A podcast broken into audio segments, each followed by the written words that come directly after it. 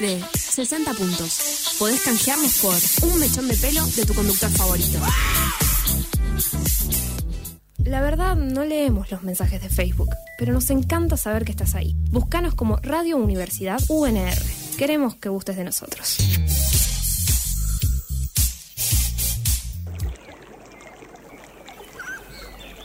No le reprocho a la primavera que llegue de nuevo. No me quejo de que cumpla como todos los años con sus obligaciones. Comprendo que mi tristeza no frenará la hierba. Si los tallos vacilan, será solo por el viento. No me causa dolor que los sotos de los alisos recuperen su murmullo. Me doy por enterada de que, como si vivieras, la orilla de cierto lago es tan bella como era. No le guardo rencor a la vista por la vista de una bahía deslumbrante. Puedo incluso imaginarme que otros, no nosotros, estén sentados ahora mismo sobre el abedul derribado.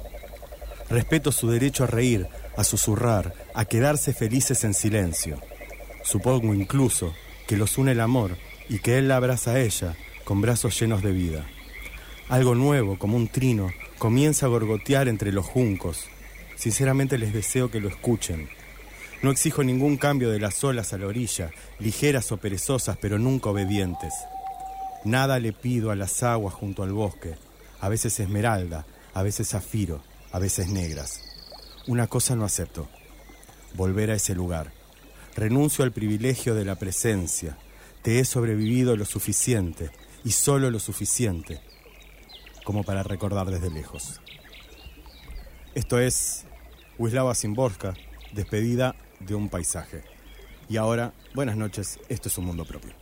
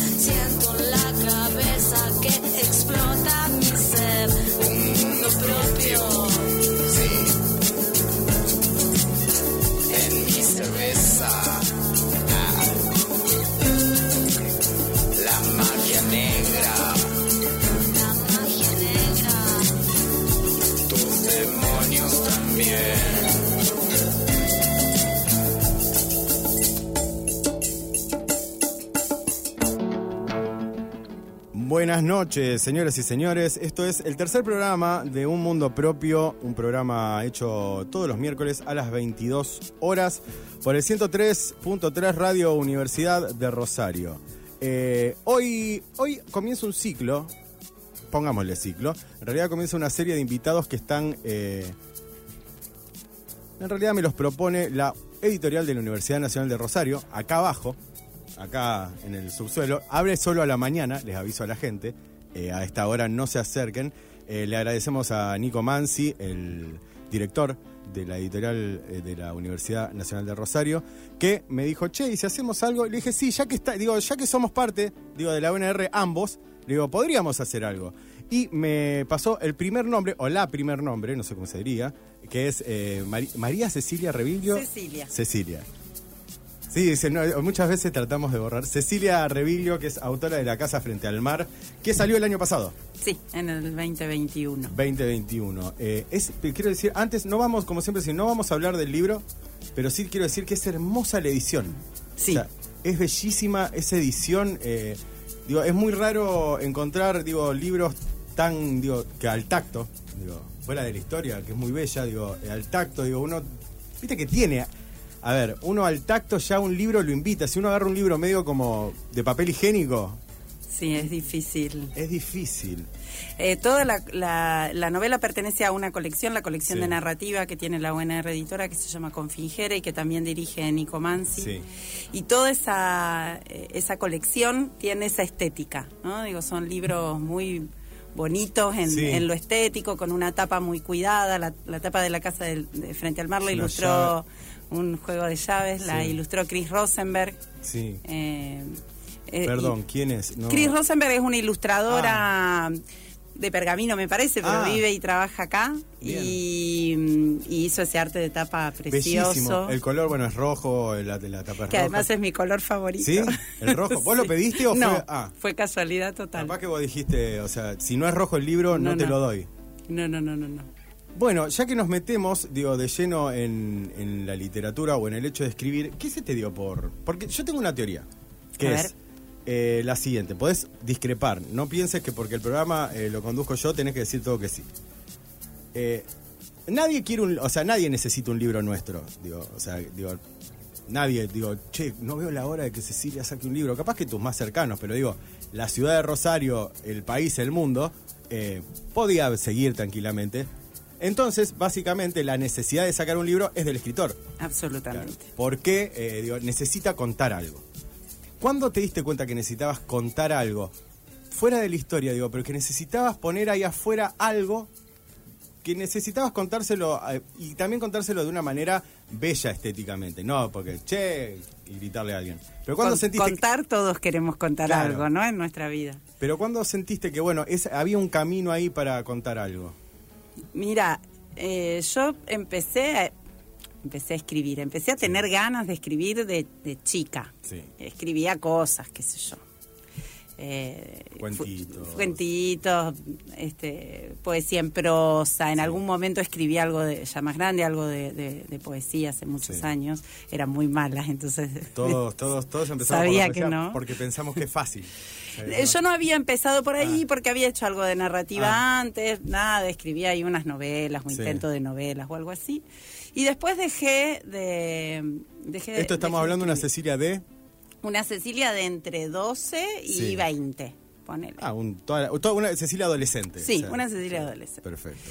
Cuando... mm, eh, sí, yo también hice teatro durante toda mi Sí. adolescencia y un poco después. ¿Sos de rosarina? Soy rosarina. Sos Rosalina bien. Eh, hice teatro en sí. la... Yo iba a la Escuela Superior de Comercio. Ay, perdón, le voy a mandar, voy a hacer un corte Por acá. favor. Le voy a mandar un saludo a- primero a mi mujer que dice que todas las personas que fueron al Superior de Comercio se- eh, dice que son como una logia. Sí, Se somos, ven. sí, somos. Yo fui al Superior de Comercio. O sea, yo fui al Superior de Comercio. te sales- Así que nada más quería decir eso. Odia a la gente del Superior de Comercio porque dice, son una logia, se ven y dicen, vos fuiste al Superior de Comercio, yo también.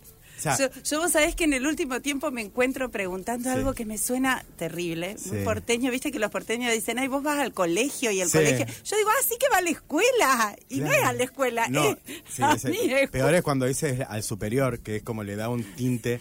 Le mandamos un saludo perteneciente a la Universidad Nacional de Rosario, a Alejandro Pérez Leiva, me Alejandro imagino. Pérez Leiva. Claro. Yo fui yo fui del primer grupo que coordinó Ale Pérez Leiva en el año no, no- 90, cuando empecé la, la escuela. Mirá. Y fuimos un grupo que se sostuvo durante esos cinco años eh, con gente que terminaste en el entraba y 94. salía. Terminé en el 94. Mira, claro, yo ingresé en el 94.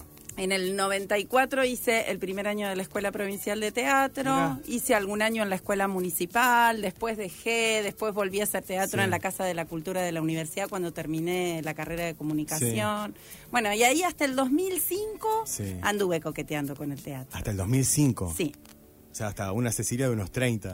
eh, no, una Cecilia de unos 25, 20, sí, 27. Unos, por de unos ahí. 27, está bien. El último curso que hice lo hice Sí. con Gustavo Guirado en Ah, el año 2005. Ya, o sea, ya en talleres, eh, sería talleres particulares. Sí, sí. Bien.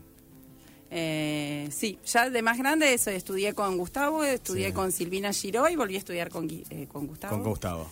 Y Bien. ahí ya después gané una beca de CONICET, empecé a hacer Claro, que, doctorado. no era, que no era de teatro. No, que no era de Que no era de teatro. Y me metí en otra cosa. ¿Vos te recibiste más o menos cuándo? En la FACU en el 2001. En el 2000. Ah, lindo año para. Sí, me recibí. Hermoso, o sea, no future era Me recibí a 10 días, no, 10 días no. Me recibí el 27 de noviembre del 2001. Antes del quilombo. Sí, ahí. Mira. Y después se vino el quilombo. Y después se vino. ¿Y el cómo? Y a ver, porque eso me interesa mucho. ¿Cómo, cómo fue ese recibirse? Porque a mí me pasó de cursar en esa época discusiones eh, eternas con mi, con mi madre de ¿para qué voy a recibirme si lo voy a colgar de un taxi? Acá no hay futuro, bla, bla, bla, bla. Pero recibirse en ese momento he tenido como un doble sabor amargo. Digo, realmente no había futuro. No, yo, yo mira, no me reconozco como alguien optimista, pero la verdad es que en ese yo, teni- yo en ese momento estaba muy conflictuada porque Sí. había hecho mis apuestas Sí. lab- laborales y profesionales Sí. en la universidad y en la municipalidad. Bien, dos lugares, sí, justo Eran dos lugares que estaban completamente estallados. colapsados. Eso me, este, me, me conflictuaba un poco. Pero justamente eran dos lugares donde recibirse era importante. Claro, claro. O sea, si, si no te recibías, quedabas como ahí en un... En un limbo. En la En facultad nada, Nada. y en la MUNI era complicado. Yo había entrado de estudiante, tenía ahí unos contratos, nada, Sí, de sí, sí, sí. estudiante, esas cosas. Sí, seis meses. Eh, eso. Y bueno, finalmente todo fue lentamente acomodándose. Pero yo siempre le puse mucho deseo a la, a la facultad. Y sos, para eh, mí o sea, sos una hija de la Universidad Nacional de Rosario. Absolutamente. Absolutamente, bien. Somos dos. A mí me realmente, la, la otra vez pensaba, digo, eh, bueno, superior de comercio, eh, también estudié comunicación social y ahora trabajo acá. Y digo, uno ha pasado una vida, digo, después Sí. uno se da cuenta que ha pasado una vida en la universidad y la quiere y la odia con todo lo que, lo, lo que en significa. la misma medida. En la misma medida. Pasás a. Te, te cae una beca del CONICET. O sea, te cae, no la ganás, obvio, no es que. Sí. Sí, sí, me imagino. Digo, te cae. Eh, ¿Ahí qué pasa? Y ahí tengo que dejar, eh, digamos, era una apuesta fuerte Sí. para mí porque se suponía, yo ya tenía un contrato que era un contrato legal, Legal, digamos, un sí, contrato con todas las de la ley en, en, en la Oficina de Comunicación de Salud Pública Sí, y yo tengo que dejar claro. eso. Porque no, no es incompatible. Es incompatible. Lo único que podía sostener era un cargo simple en la universidad. universidad. Así que yo trabajaba en la MUNI, en la FACU, y daba clases en un terciario, Sí. y en la UAI también en esa época. Era muy joven y trabajaba mucho, Mucho, tenía claro. mucha energía. Sí. Y entonces dejo... que mirás para atrás y decís, ¿cómo hacía tantas cosas Exacto. juntas? Es más, tenía una amiga más Sí. grande que me decía, ¿cómo puede ser que haga? Y para mí Era normal. era normal. Ahora me, me parece... Ahora me duele la espalda. Sí, exacto. Eh, bueno, de- dejo Sí. renuncia a todas esas esos otros trabajos y paso de trabajar muchas horas con gente afuera Sí. de mi casa a trabajar muchas horas sola en ah. mi casa. ¿Cómo se maneja eso? Vos sabés que eh, no nunca lo, o sea, envidio mucho, envidio mucho a la gente, así como envidio mucho, eh, no sé cómo hacen eh, la gente que hace carrera académica. Eh, por sobre todo en comunicación, digo que es algo muy tan tangible, digo que la mayoría, eh, muchos no, no se reciben, digo, y hacen carrera en medios, pero a su vez no es una carrera que te ofrece tanto y tan, digo, tanto a nivel práctico. Digo que hacer carrera académica los envidio mucho porque capaz que porque yo intenté y, y me morí al, al segundo seminario y dije, esto no, no, ¿para qué lo hago si, si me... A mí me gusta mucho ser estudiante. Ahí está. Ahora... ahí- Yo sí, vos me Sí. preguntás ahora por, y, y mirá que yo ahora estoy haciendo, realmente le estoy dedicando mucho tiempo a la escritura y a la lectura Sí. de ficción y es algo que, que elijo sin dudas. Ahora, si vos Sí. hoy me preguntás cuáles fueron los años más felices de tu vida, Los de estudiantes. eh, los de estudiante del doctorado además. ¿eh? Ah, los de estudiantes del doctorado. Sí. Qué raro, porque, creo un- que debe ser la única persona que me Sí. dice, o sea, que me, que me ha dicho eso. Yo soy, es- digo, por mi vida, digo, soy hijo de, de una doctora, o sea, ya falleció, pero era doctora y lo sufrió horrores, porque creo que pasó 10 años. Bueno, era, viste, esa cosa de hacer malabares. Digo, está bien que hay una etapa para hacer un doctorado, no a los 40 y pico, digo, porque tenés dos hijos, papá, papá, papá, pero, digo, siempre también me pareció, digo, esto eh, de encontrar en, en ese tipo de personas que aman estudiar. Sí, y yo tuve la suerte, y- Sí. y, que es una rareza, en que además no fue un camino tan solitario como suele ser, Ahí está. porque, eh, nada, habían pasado, ya era, tenía 30 años Sí. cuando gané la beca y uno tiene otras certezas, ta- tal vez por eso lo recuerdo como un momento más feliz que el momento de mi estudio de grado, ¿no? Sí, como más, pelota, más pleno en términos generales. Pero además, ese Sí. año pasó algo maravilloso, Sí. que fue que CONICET decidió Sí. eh, darnos la beca a siete personas de la facultad. Ah, entonces estaban todos juntos. Seis de nosotros nos conocíamos entre nosotros de alguna manera. Ah. Éramos dos éramos amigos, uno había compartido, no sé, y se armó un grupo fantástico. Eso, porque eso les pasó a ustedes. Eso es una rareza Claro. total. Porque la mayoría de las veces son digo, gente muy sola, gente muy sola luchando contra los deadlines, o sea, contra las fechas de entrega, diciendo, nos juntábamos a hacer grupo de lectura de cosas que nos interesaba en común. Claro. Nada, tardes enteras, Sí. mate en la casa de alguno. era como, mesa, claro, texto, revivir la época de estudiante, pero A ya los además, 30 años. claro, los 30 años. Y con Que- otra responsabilidad respecto del Sí, no trabajo, había, ¿no? claro, sí, sí, del trabajo académico es otro, digo, obviamente no es lo, no es una- lo mismo la tesina de licenciatura. Pero que- eso, viajar a congresos en grupo, Ah. eh, no, organizamos un- unas jornadas en esa época, bueno, todavía funciona la red Sí. de investigadores en comunicación, Sí. que es una red que tiene realmente una forma de muy red, ¿no? Sí. Muy no centralizada.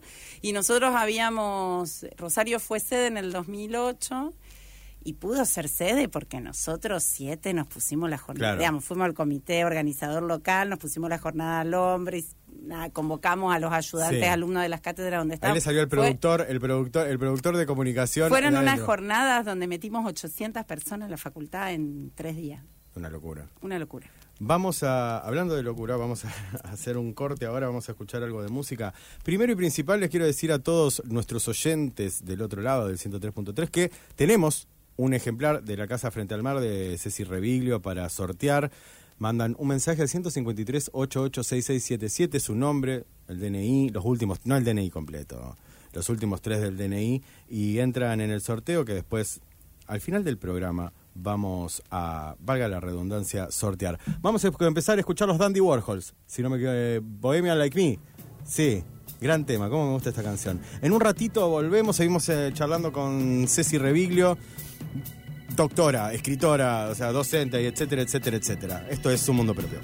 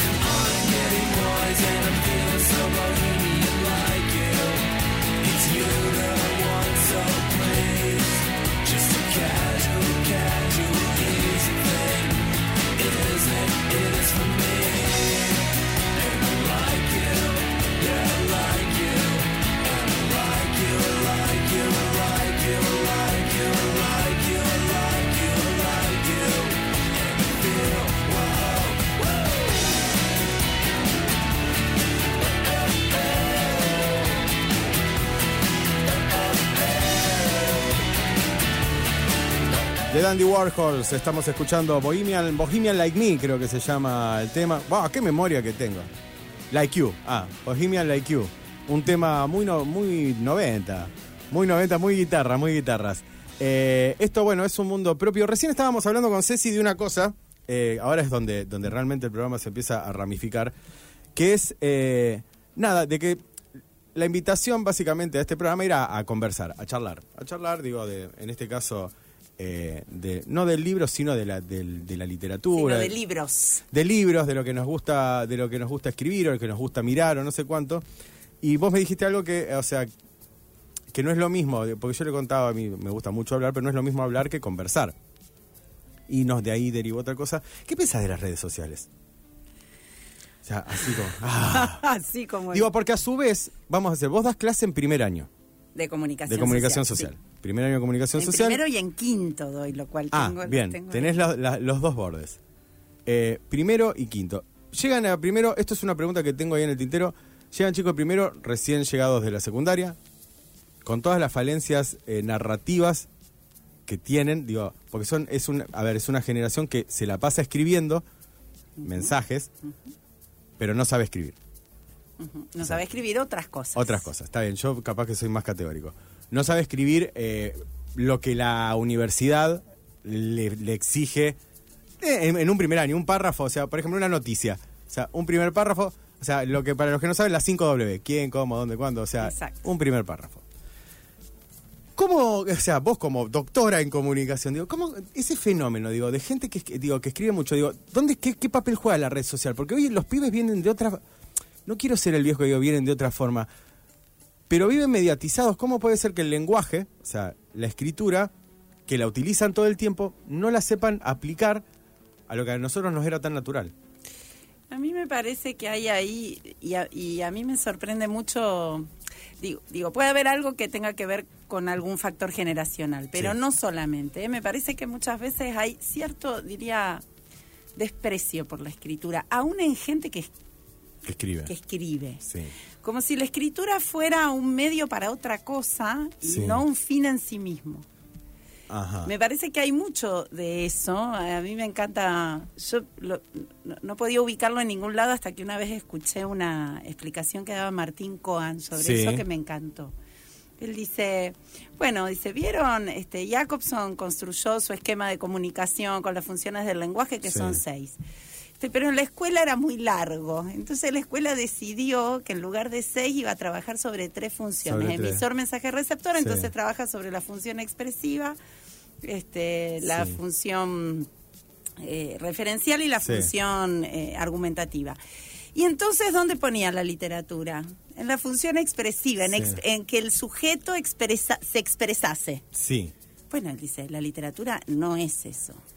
La, la razón de ser para Jacobson, Sí. y yo acuerdo, de la literatura es la función poética, es el lenguaje por el lenguaje mismo. Claro. Es la la apreciación del lenguaje, Sí. ¿no? Para, para pensar en, en contraposición a esta idea del desprecio por Sí. el lenguaje. Bueno, es eso, es la estética que no necesariamente tiene que ver con lo bello, sino que tiene que ver con, Con un cierto estético. modo, Sí. exacto, de, de usar el lenguaje, de Porque hasta de- lo horrible, claro, lo horrible es estético, digo, a millones Bueno, de libros. feísmo, claro. qué sé yo. Eh, y me parece que la escuela falla, Sí. Si es que intenta hacerlo, Sí. en transmitir el gusto por el lenguaje. Sí, me parece. no- bueno, acá estamos en una discusión más filosófica. Yo no sé si intenta transmitir el gusto por el lenguaje. Yo tampoco. Eh, hay. A ver. eh, hay una depreciación, digo. Vamos a atarlo, digo, a, a esto, digo. Hay una depreciación de la capacidad de metaforizar. O sea, eh, porque porque hoy todo, o sea, todo es lo que ves, no hay una, una metáfora en lo que ves. Lo que ves es lo que hay. Lo hacemos nosotros, ¿eh? Yo, lo- o sea, nosotros digo, capaz que eso, digo, eh, hablábamos recién, te comes una pizza y le sacás una foto a la pizza y abajo escribís estoy comiendo una pizza. No hay nada de metáfora y es lo que estoy No. haciendo en el momento porque no, o sea, no hay una construcción y el lenguaje básicamente se destruye, o sea, pero no se destruye poéticamente.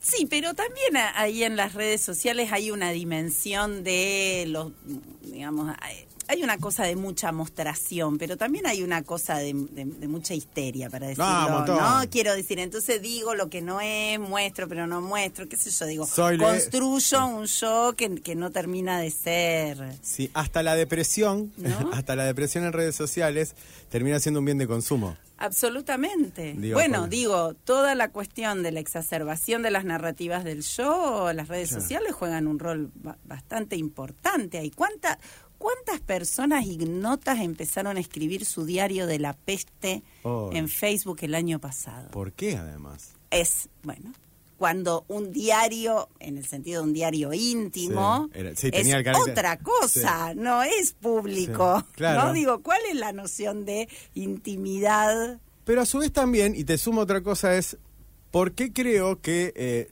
todo lo que yo hago o digo es interesante. Digo, también hay como una depreciación en algún punto, se- seguimos hablando de literatura, del trabajo literario. Sí. ¿Qué quiero decir? No quiere decir que yo, por ejemplo, vos, eh, vos escribí una novela y fue lo primero que entonces lo ibas haciendo así. O sea, lo quiero escribir. Sino que hay todo un trabajo detrás de horas de que esta palabra no. No, no sé si palabra, este, este párrafo no me está saliendo bien, esto no está haciendo bien. Mira, ¿Qué yo- saco? ¿Qué pongo? ¿Qué pongo? A veces cuento una, una anécdota que es, yo intenté escribir algo que para mí era una novela, que por supuesto no lo era, a los 13 años. Sí. Y entonces yo, nada, me equivocaba mucho, la corregía, máquina de escribir, Sí. el liquid paper, pasarlo del manuscrito a la Sí. cosa, que mi vieja me prestara la máquina cuando no la usaba. Bueno. Y yo, nada, había como, volvía y encontraba cosas. Y entonces yo un día hablaba con una amiga que también escribía. Sí. eh, y me dice, porque para mí lo, lo que vale, la escritura que vale es esa pum que te sale.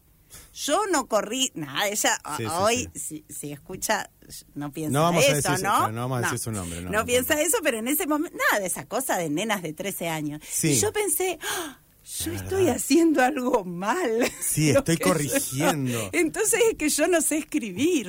Vos sabés, hay una, hay, hay una realidad que, pero todavía, el problema, a ver, en chicas de 13 años está todo bien. O sea, el problema es cuando tenés 31, lo das vuelta y seguís pensando lo mismo. Exacto. ¿Por qué? Porque, ¿dónde dice, en qué parte dice del mundo que la espontaneidad es un valor en sí mismo? O sea, ¿por qué? Digo, digo que lo primero que... No, no, yo quiero ser espontáneo. ¿Y dónde dice que tu espontaneidad vale algo? O sea, si, si digo, a mí, eh, mi, mi maestro Pablo Ramos nos decía que ustedes comparten eh, biblioteca, cuando vos sacas un libro, comparten biblioteca con Borges, comparten biblioteca con Cortázar, con las diferencias, pero ustedes están en un mundo editorial, digo. Entonces, si ellos se, se destrozaron las cejas corrigiendo cada cosa, ¿quién te crees que sos vos para decir que tu espontaneidad vale algo? Pero además, digo, eh, no sé, un carpintero Sí. que ama lo que hace. Sí. No hace el banco que le sale de No es como que. Rod tira así la madera dice, ah, esto. Ah, lija, pasa un Mm. trapo, saca el polvo, vuelve a lijar. acari- ¿Por qué yo voy a hacer algo diferente con el lenguaje? Pero capaz que en la escuela, volvemos a la escuela, digo, vamos atando así como, como capaz que la escuela nunca te enseña eso.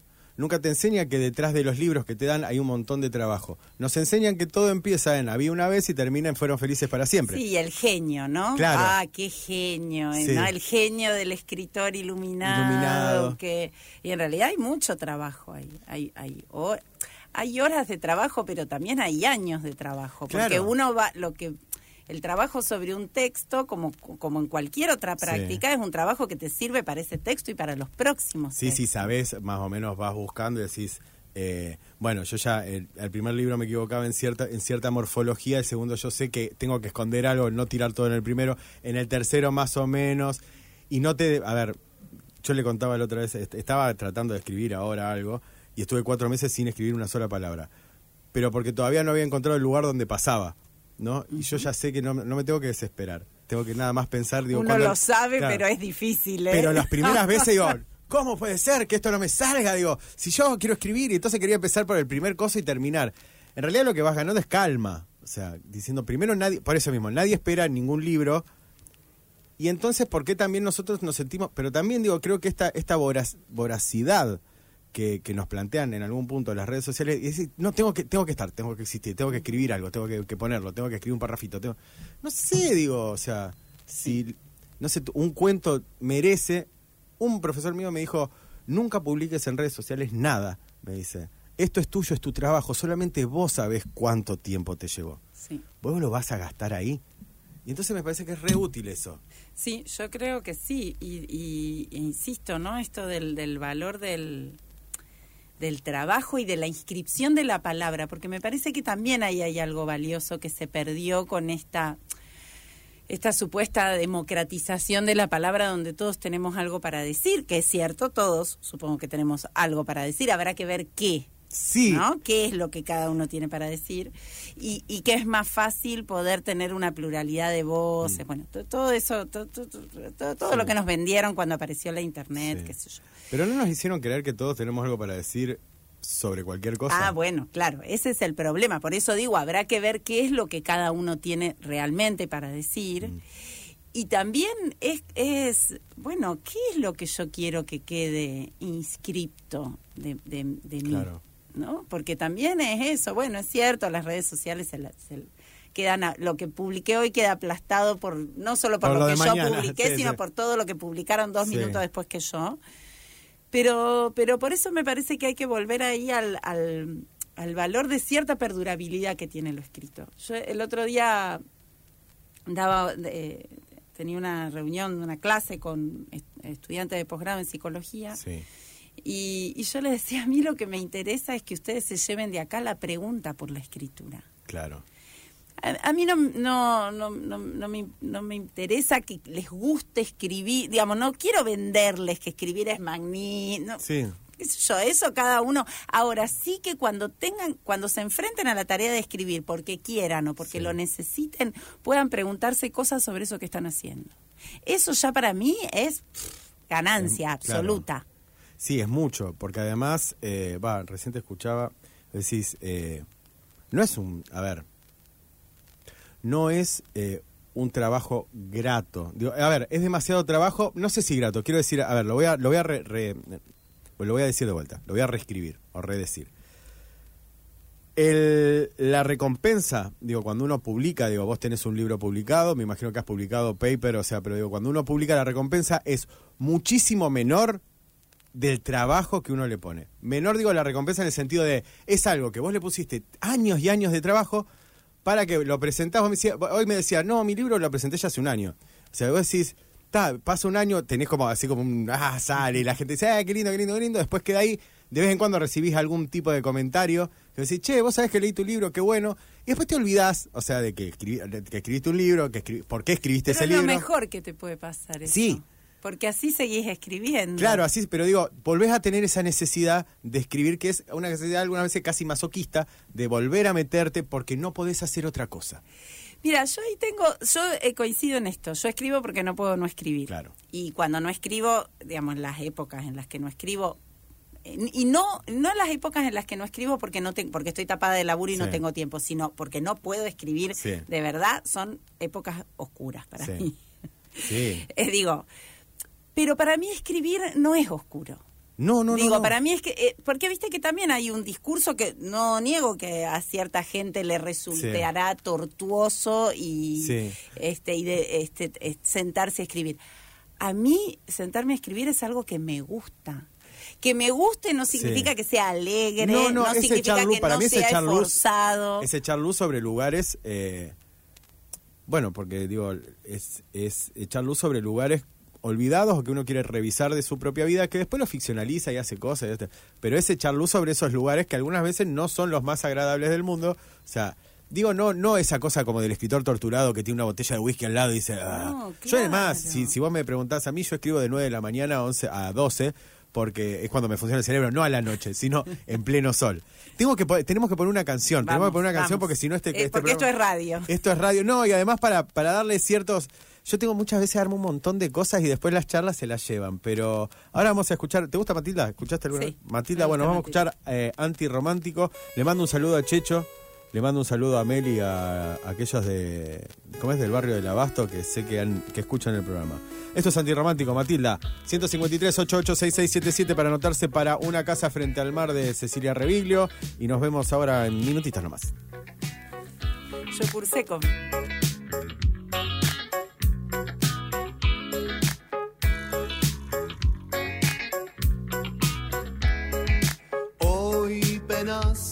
por ese gran amor y sentís que no hay otro mejor. Te enredas en lo romántico, no encontrás ninguna explicación.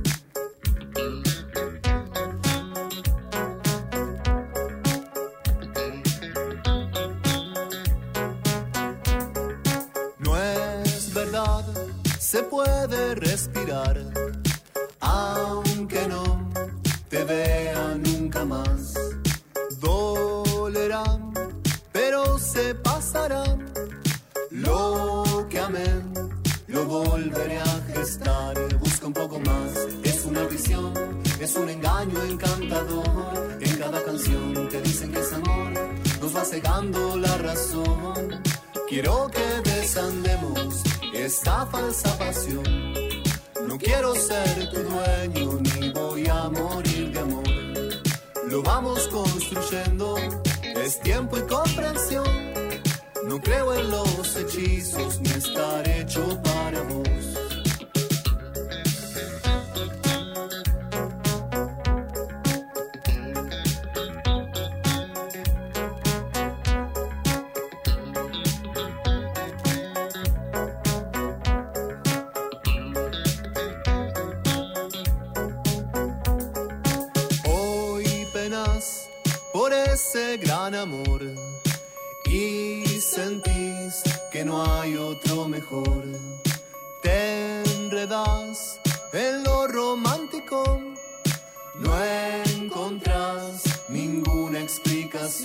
Busca un poco más, es una visión, es un engaño encantador. En cada canción te dicen que es amor, nos va cegando la razón. Quiero que desandemos esta falsa pasión. No quiero ser tu dueño ni voy a morir de amor. Lo vamos construyendo, es tiempo y comprensión. No creo en los hechizos ni estar hecho para vos.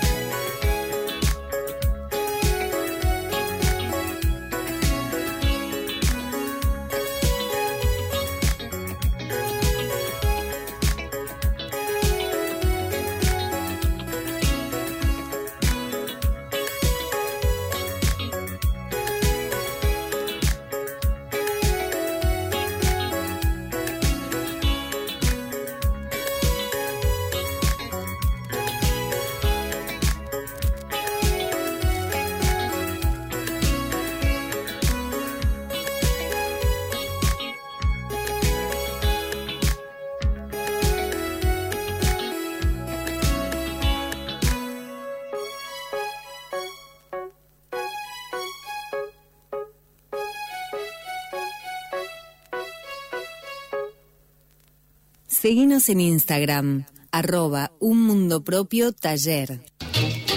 Caterva Libros, librería virtual, recomendaciones, editoriales independientes, lo que querés leer y no sabés dónde encontrarlo. Billetera Santa Fe, envío gratis a todo Rosario. Instagram arroba Caterva Libros, Facebook Libros Caterva, contacto 3415 485008. Caterva Libros, los libros con la mejor mala reputación de toda la ciudad.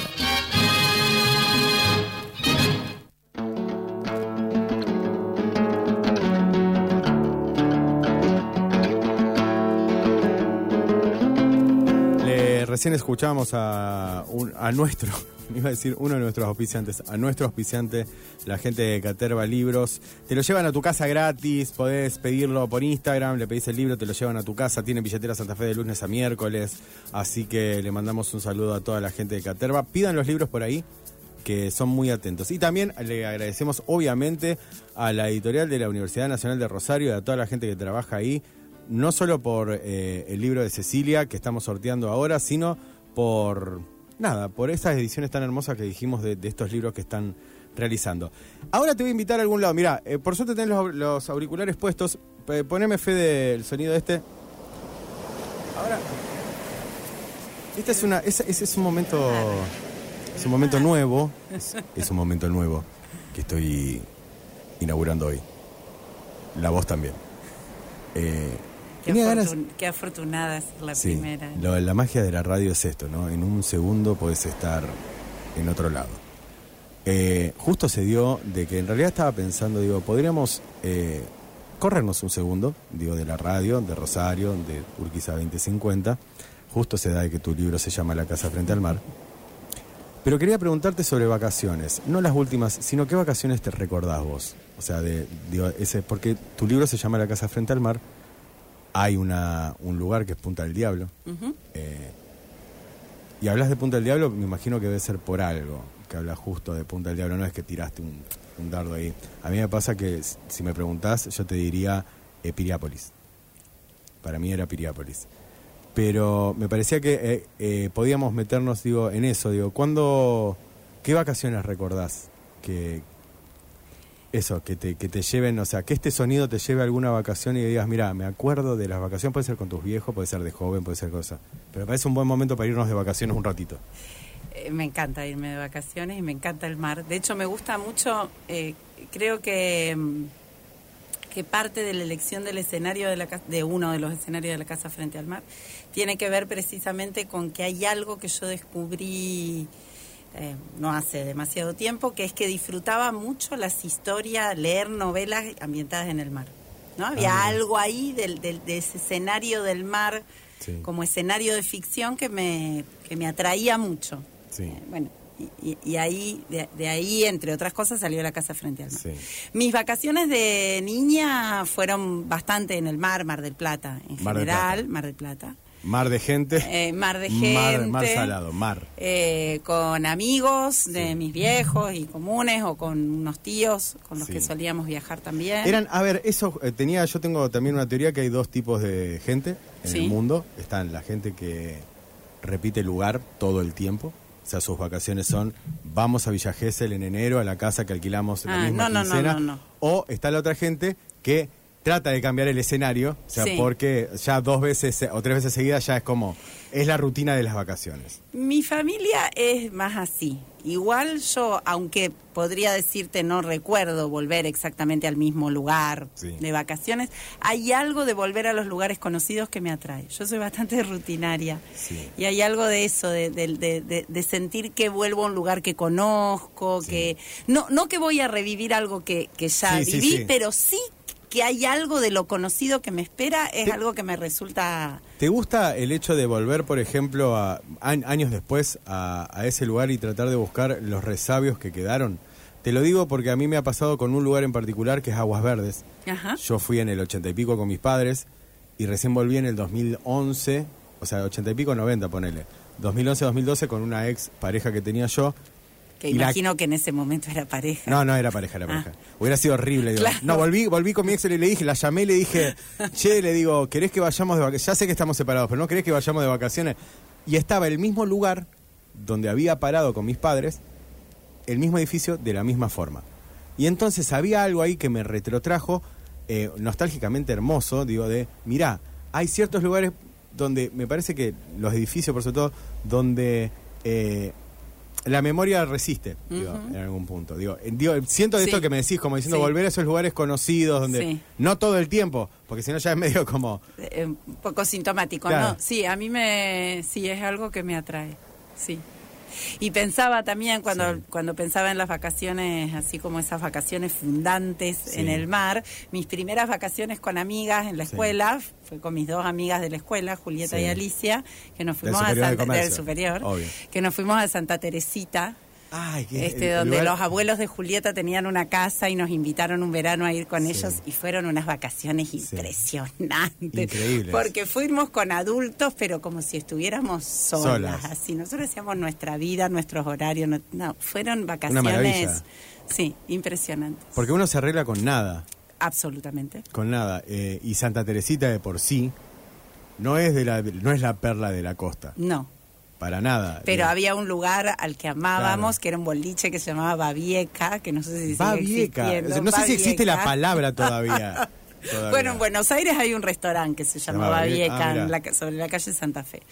eh, al que iba, era nuestro lugar al que íbamos a ver. Había un par de boliches, pero eh, el que estaba Sí. de onda era Babieca, Babieca íbamos no. ahí. Si había que ir a un lugar, Había- andaba vieja. Absoluta. Es más, intentábamos ir a otro y siempre terminábamos en Babieca. Sí. Eh, ¿Y eso fueron edad? Y teníamos 16, 17. Sí, la edad, la edad para irse de, de vacaciones, de vacaciones con, con, con amigos. Sí. Digo, qué bueno, eh, pensaba en esto, ¿no? Justo eh, eh, en las vacaciones así con amigos, en las primeras vacaciones, en esos los lugares, a mí me pasó de volver a Uruguay hace poco. Y nada, y hay algo, había algo en el aire uruguayo que digo, digo, nada, Uruguay es tremendo, o sea, y me encanta igualmente, a mí me encanta viajar. A ver, me encanta, no me encanta viajar, me encanta estar en otros lugares. Ajá. El traslado lo detesto, o sea, odio los aviones, o sea, estar arriba de un avión y no llegar, los asientos chiquititos. Ta- Capaz que me- no me gusta hacer viajar como un, o sea, la manera Claro. más pobre. Me gustaría en primera clase, yo creo que no tendría ningún problema.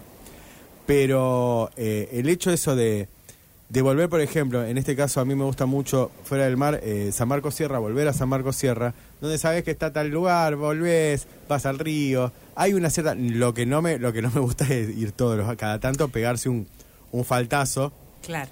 Uno sabe, creo que a- ahora pensando en lo que vos me decís, uno sabe que en esos lugares hay, hay descanso, sabe, es- se siente contenido. Sí, viste que está esa, yo pienso mucho en esa, eh, en una frase de una canción de Sabina que dice, al lugar donde has sido feliz no debieras tratar de volver, ¿no? Claro. Que creo que es una frase metafórica, que no habla necesariamente de Sí. un lugar físico. Sí. Y yo, esa canción, me La- encanta esa canción de Sabina, pero digo, y me gusta la frase, pero no termino de estar tan de acuerdo con, con la frase. Te voy a dejar una frase que es la siguiente, y vamos a escuchar la última canción y después charlamos los últimos 10 minutos. Eh, se ha dado la particularidad en este programa que pasa muy rápido. Eh, pero es lo siguiente, uno antes de separarse hace un viaje estúpido. Estúpido es caro, a lugares muy eh, muy muy este, estrambóticos y Sí. y lo dejamos ahí, después me contás dónde, no quién, pero a dónde fue. Vamos a escuchar a Dillon. Ahora nos metemos recontra, recontra modernos. Eh, un pibe de 20 años que fue el que la recontra rompió en Lula Palusa. Dillon, esto se llama, ¿cómo es? Racket, Racket Power.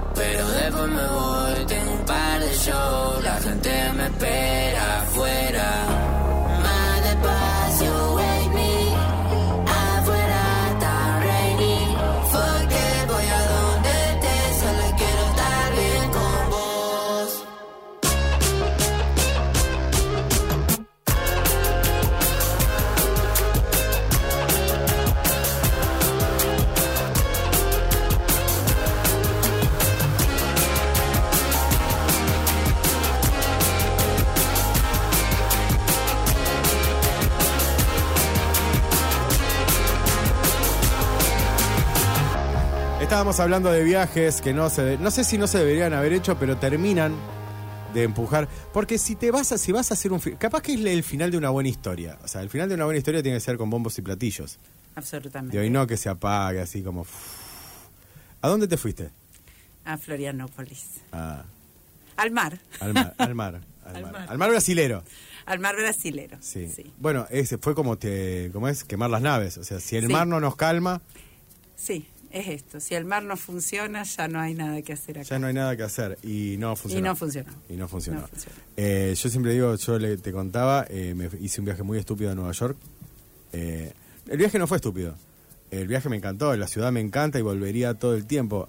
Pero en ese momento pensé que, no sé, el- mi fanatismo por el cine y las series nos iba a salvar y en realidad no. Lo único que hizo fue, fue ahondar mucho más. Pero digo, muchas veces eso, ¿no? Pensamos, recién estábamos hablando de, pensamos que tenemos que tener un gran gesto, o sea, o un gran proyecto. Vos decías, ¿qué, qué te decía tu amiga? Tres cosas que no hay que Tres hacer. cosas que no hay que, que una pareja no debería hacer para intentar sortear una crisis. Tener un hijo, arreglar la casa, hacer un viaje. Bien. Eh, es terrible. Pero creo que son las tres cosas que en las que uno primero piensa. Sí, y también tenés que, tenés que estar consciente de que estás en una crisis. Sí, Porque yo creo que si encarás esas cosas es que no estás muy consciente de que estás en una crisis de verdad. Yo creo que en realidad uno es como el manotazo ahogado. O sea, eh, uno se da cuenta después cuando se separa que se tenía que haber separado dos años antes, porque todo empezó dos años. Todo empezó ese día. O sea, ese día que me acuerdo esa vez y de ahí todo fue horrible. Eh, por, la convivencia de por sí, cuando ya la convivencia es. Hay una, hay una frase eh, que es: cuando vos no querés volver a tu casa. O sea, que vos decís, oh, tengo que volver a casa. Digo. Y vos decís que tu casa se empieza a volver un lugar tedioso y buscas cualquier excusa con tal de no volver. Y ahí hay una alarma, ahí tendría que haber una alarma. La mejor decisión no sería, che, no quiero volver a casa, vámonos de viaje.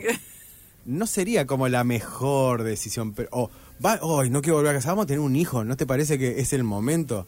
No sé qué nos pasa, como se- me parece que en realidad en algún punto es eh, el instinto de supervivencia.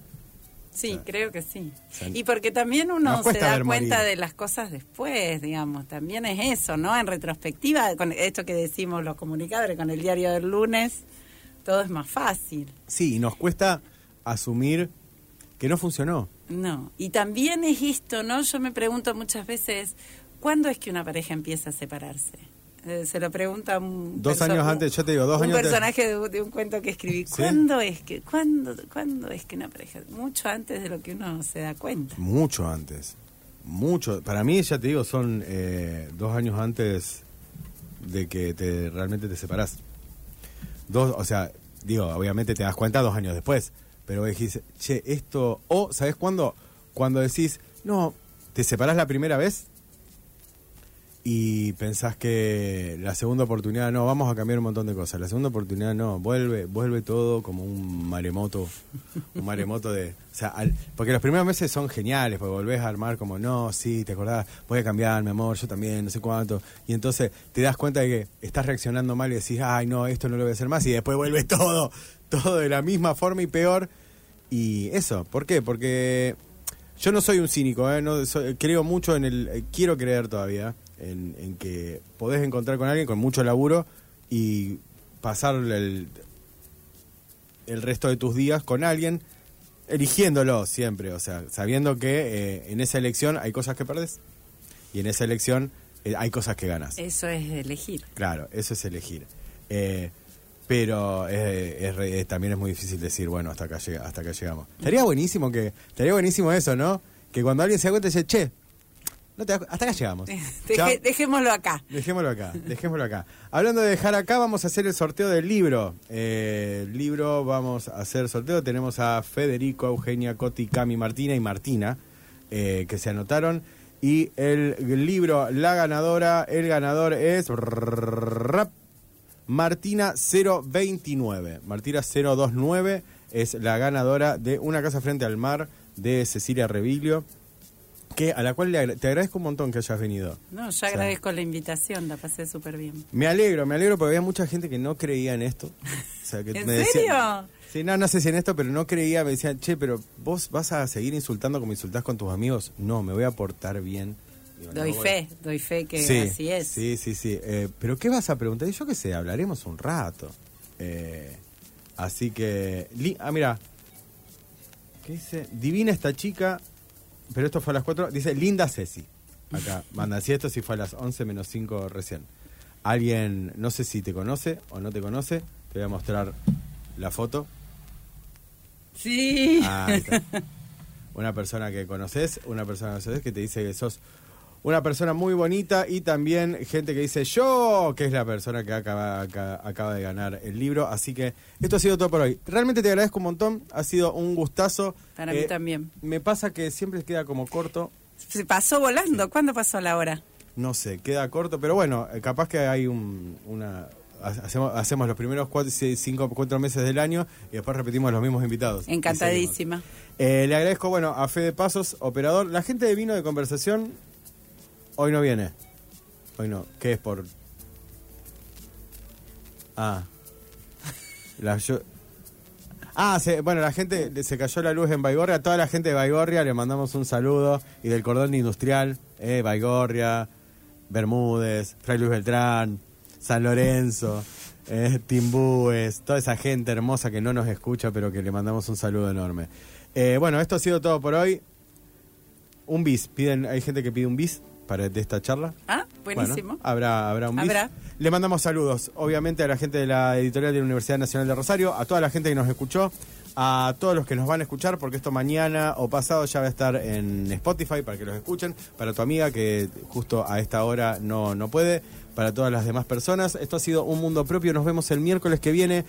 El invitado va a ser Ignacio Bollino, una persona que para mí tiene un superpoder, que es que jugó en Primera de Central. Wow. Sí. Eh, no hay mucha gente que juega en primera de central.